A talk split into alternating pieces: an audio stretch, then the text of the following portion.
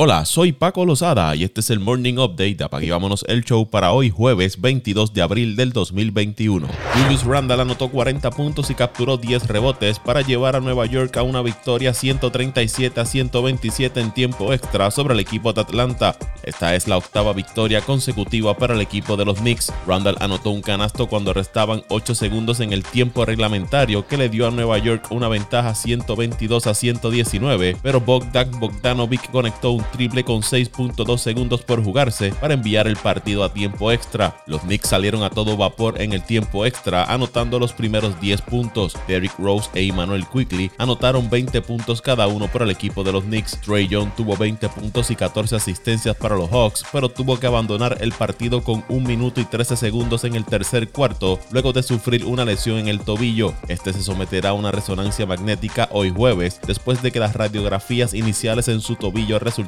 negativas, anunció el equipo. Clint Capela anotó 25 puntos y 22 rebotes para los Hawks. Pascal Siakam marcó 27 puntos y 9 rebotes. OG Anunobi anotó 25 y los Raptors vencieron 114 a 103 al equipo de los Nets, extendiendo su racha a cuatro victorias consecutivas. Kyrie Irving tuvo 28 puntos, 11 rebotes y 8 asistencias para los Nets, mientras que Bruce Brown agregó 21 puntos y 14 rebotes. Kevin Durant se perdió su segundo juego consecutivo luego de agravar su lesión en el muslo el domingo frente al equipo de Miami. Durant, quien se ha perdido 35 de los 59 partidos de Brooklyn, podría jugar este fin de semana, según su dirigente Steve Nash.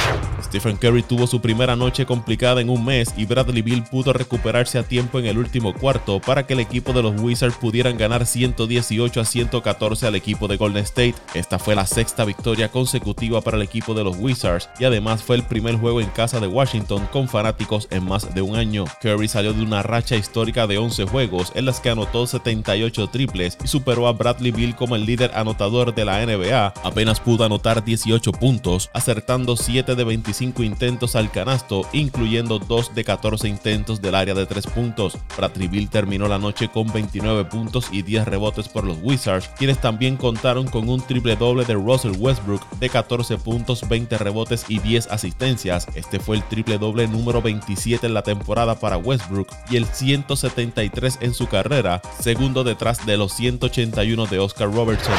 En otros resultados de la NBA, los Bulls cayeron ante los Cavaliers 121 a 105. Colin Sexton anotó 30 puntos con 7 asistencias por Cleveland. Indiana le ganó a Oklahoma 122 a 116 con 29 puntos, 15 rebotes y 7 asistencias de Malcolm Brogdon. Phoenix derrotó a Filadelfia 116 a 113. Chris Paul anotó 28 puntos con 8 asistencias por los Suns. Joel Embiid tuvo 38 puntos, 17 rebotes y por poco anota un canasto desde el otro lado de la cancha, lo que pudo haber enviado el partido a tiempo extra. Utah venció a Houston 112-89. Rudy Gobert terminó la noche con 19 puntos, 18 rebotes por el equipo de los Jazz. Dallas le ganó a Detroit 127 a 117. Lucas Doncic anotó 30 puntos, 10 rebotes y 9 asistencias. Miami superó a San Antonio 107-87. Jimmy Butler anotó 18 puntos con 7 rebotes y 11 asistencias. Los Clippers le ganaron a los Grizzlies 117 a 105 con 28 puntos y 7 rebotes de Luke Kennard. Portland perdió por un punto ante Denver 106 a 105. Nikola Jokic tuvo 25 puntos con 9 rebotes por los Nuggets. Sacramento venció a Minnesota 128 a 125 con 30 puntos y 7 asistencias de The Aaron Fox. El derecho de los padres de San Diego, Dinelson Lamet, apenas pudo lanzar dos entradas en su salida contra los cerveceros de Milwaukee debido a la rigidez del antebrazo derecho, anunció el equipo. Lamet hizo 29 lanzamientos permitiendo un indiscutible, ponchando a 4 y otorgando solo una base por bolas. Esta fue la primera salida de la temporada de Lamet, quien en el 2020 sufrió una lesión en el bíceps en su última salida de la campaña. El joven de 28 años se sometió a una cirugía Tommy John en el 2018 y recibió una inyección de plasma en el codo el otoño pasado.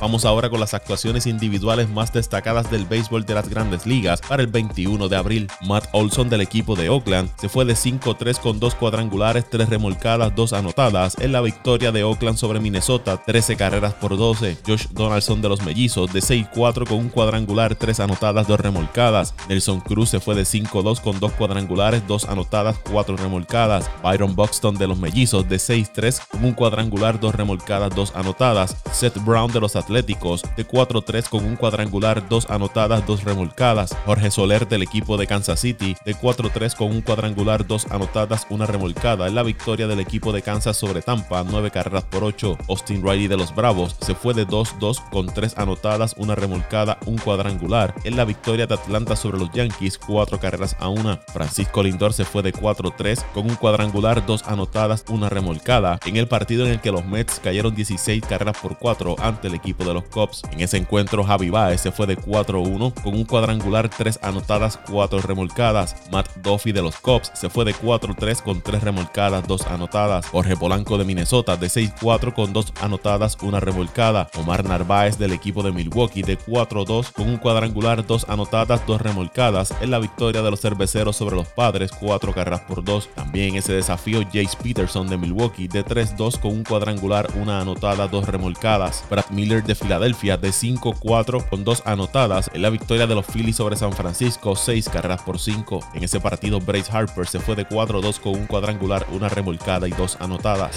En cuanto a los lanzadores, Tyler Molly del equipo de los Rojos lanzó 6 y 2 tercios de entrada, no permitió carreras, ponchó a 9, no tuvo decisión en la derrota de los Rojos ante Arizona, 8 carreras por 5. Trevor Rogers del equipo de Miami tiró 7 entradas, no permitió carreras, ponchó a 8, llevándose la victoria en el triunfo de Miami sobre Baltimore, 3 carreras por 0. Max Scherzer lanzó 6 entradas, no permitió carreras, ponchó a 9. En la victoria de los Nacionales, 1 por 0 frente a los Cardenales. Ian Anderson de los Bravos tiró 6 y 2 tercios de entrada, no permitió carreras, ponchó a 4. En la victoria de los Bravos, 4 carreras por 1 sobre los Yankees, quienes sufrieron su sexta derrota en los últimos 7 juegos, su peor comienzo desde la temporada del 1991. Austin Gomber de Colorado tiró 6 entradas, permitió 2 carreras, ponchó a 6 en la victoria de Colorado sobre los Astros, 6 carreras por 3. Esa fue la novena derrota del equipo de Houston en los últimos 10 partidos. Spencer Turnbull del equipo de Detroit tiró 5 entradas, permitió una carrera, ponchó a 6 en la victoria de los Tigres de Detroit 5 por 2 sobre los Piratas. Carlos Martínez de San Luis tiró 6 entradas, permitió una carrera, pero cargó con la derrota en el partido frente a Washington en el que perdieron 1 por 0.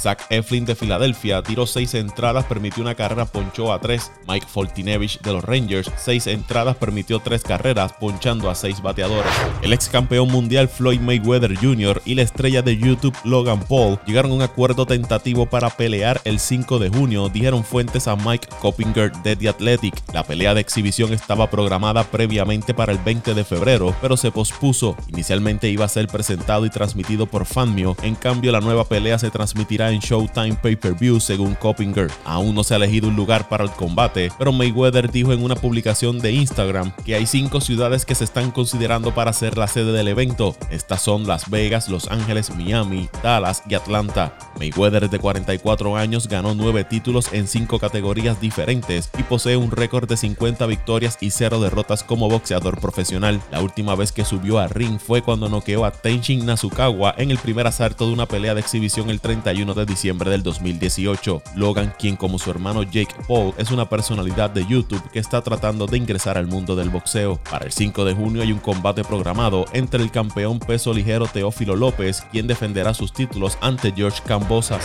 La NFL aprobó un cambio de las reglas para el uso de las camisetas, permitiendo que los jugadores en ciertas posiciones usen números nuevos, según Kevin Seifert de ESPN. A partir de la temporada 2021, los jugadores en las siguientes posiciones podrán utilizar los siguientes números. Los quarterbacks, los punters y los kickers podrán utilizar los números del 1 al 19, mientras que los running backs, los wide receivers y los tight ends utilizarán del 1 al 49 y del 80 al 89. Los defensive backs podrán utilizar del 1 al 49, los linebackers del 1 al 59 y del 90 al 99, los jugadores de la línea ofensiva del 50 al 79 y los jugadores de la línea defensiva podrán utilizar del 50 al 79 y del 90 al 99. Varias estrellas de la NFL, incluidos Jalen Ramsey y Ezekiel Elliott, apoyaron públicamente el cambio. Los jugadores que cambien su número para la temporada 2021 deben comprar el inventario restante de sus camisetas existentes, según Jonathan Jones de CBS Sports. Aquellos que soliciten un cambio a partir de la temporada 2022 pueden cambiar su número sin ningún costo.